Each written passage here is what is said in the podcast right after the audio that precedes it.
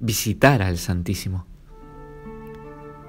Hay días en que llegamos casi corriendo a visitar al Santísimo. Nos falta el aire, nos persigue el agobio nos oprime el dolor. Otros días acudimos con más calma, serenos, con gusto, con una lista interminable de temas para compartir con Dios. Mientras que otros días simplemente nada nos sale, ni un Padre nuestro. Nos arrodillamos o nos sentamos frente a Él, sin saber por dónde empezar, sin ganas de hablar tal vez, con la ilusión de encontrar paz o silencio, huyendo del ruido y los problemas.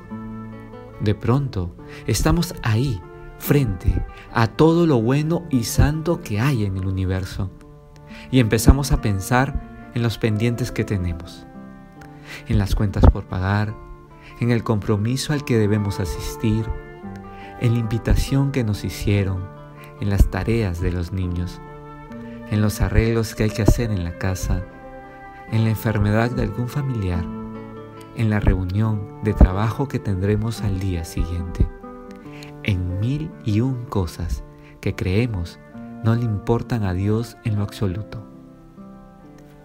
Nada es insignificante para Él, pero sí que le importan.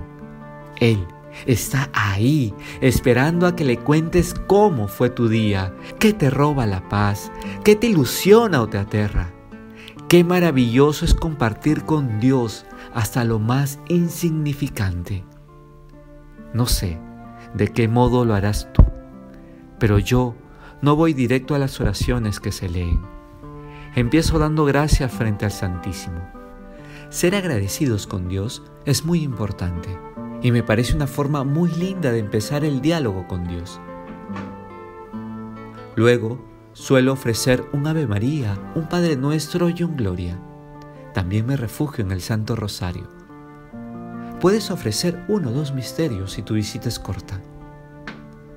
Si tienes una oración predilecta, este sería el momento de compartirla en los comentarios.